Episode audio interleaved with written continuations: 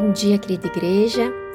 Que bom podermos nos encontrar nesta manhã mais uma vez, ainda que de forma remota, para compartilharmos a palavra do Senhor. E o texto desta manhã está em João capítulo 5, versículos 30 a 40, que diz assim: Jesus diz: Por mim mesmo nada posso fazer. Eu julgo apenas conforme ouço, e o meu julgamento é justo, pois não procuro agradar a mim mesmo, mas àquele que me enviou. Se testifico acerca de mim mesmo, o meu testemunho não é válido. Há outro que testemunha em meu favor, e sei que o seu testemunho a meu respeito é válido. Vocês enviaram representantes a João e ele testemunhou da verdade. Não que eu busque testemunho humano, mas menciono isso para que vocês sejam salvos. João era uma candeia que queimava e irradiava luz, e durante certo tempo vocês quiseram alegrar-se com a sua luz. Eu tenho um testemunho maior que o de João a própria obra que o Pai me deu para concluir e que estou realizando testemunha que o Pai me enviou. E o Pai que me enviou, ele mesmo testemunhou a meu respeito. Vocês nunca ouviram a sua voz, nem viram a sua forma, nem a sua palavra habita em vocês, pois vocês não creem naquele que ele enviou. Vocês estudam cuidadosamente as Escrituras porque pensam que nelas vocês têm a vida eterna. E são as Escrituras que testemunham ao meu respeito. Contudo, vocês não querem vir a mim para terem vida. Temos acompanhado neste capítulo a tentativa dos líderes religiosos e mestres da lei de descreditar Jesus. A perseguição contra Jesus era motivada principalmente porque se sentiam ofendidos e ameaçados pela autoridade que Jesus tinha. Esse Jesus que curava no sábado e se apresentava como filho de Deus. Versículo 18.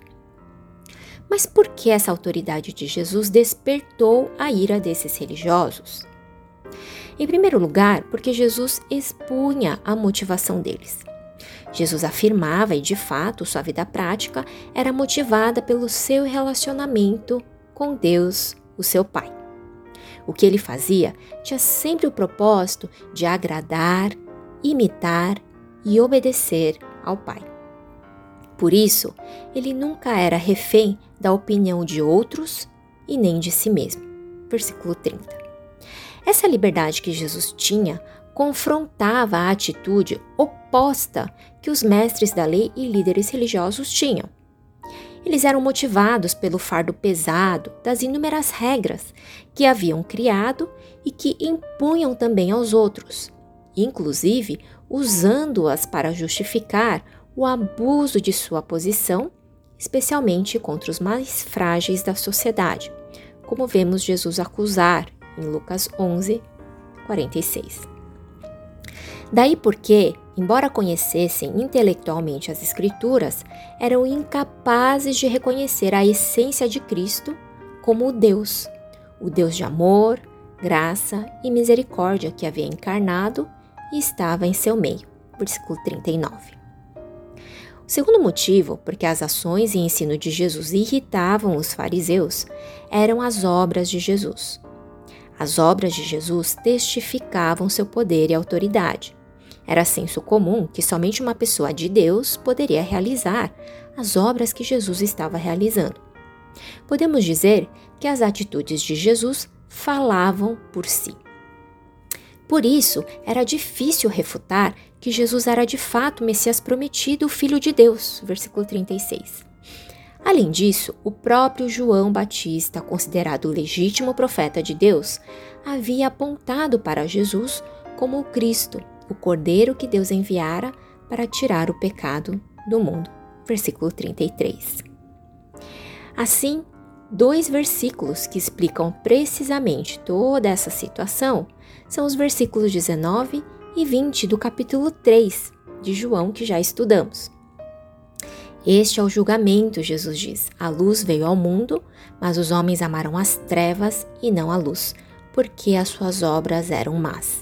Quem pratica o mal odeia a luz e não se aproxima da luz, temendo que as suas obras sejam manifestas.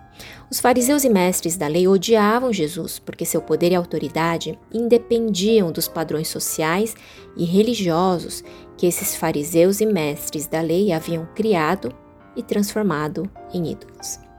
A autoridade e o poder de Jesus eram, portanto, distintos daquela pretendida por aqueles homens religiosos. Jesus não pregava uma religião teórica que excluía por meio do julgamento e da condenação. Não, Jesus apontava para o Pai, glorificava a Deus, associava suas ações de bondade, graça e misericórdia ao amor e vontade do Pai. As obras de Jesus revelavam o amor do Pai e aqueles religiosos e conhecedores da lei eram incapazes de reconhecer o Filho de Deus, porque a religião que eles praticavam era desprovida de amor. Veja o que Jesus lhes diz no versículo 42: Mas conheço vocês, sei que vocês não têm o amor de Deus.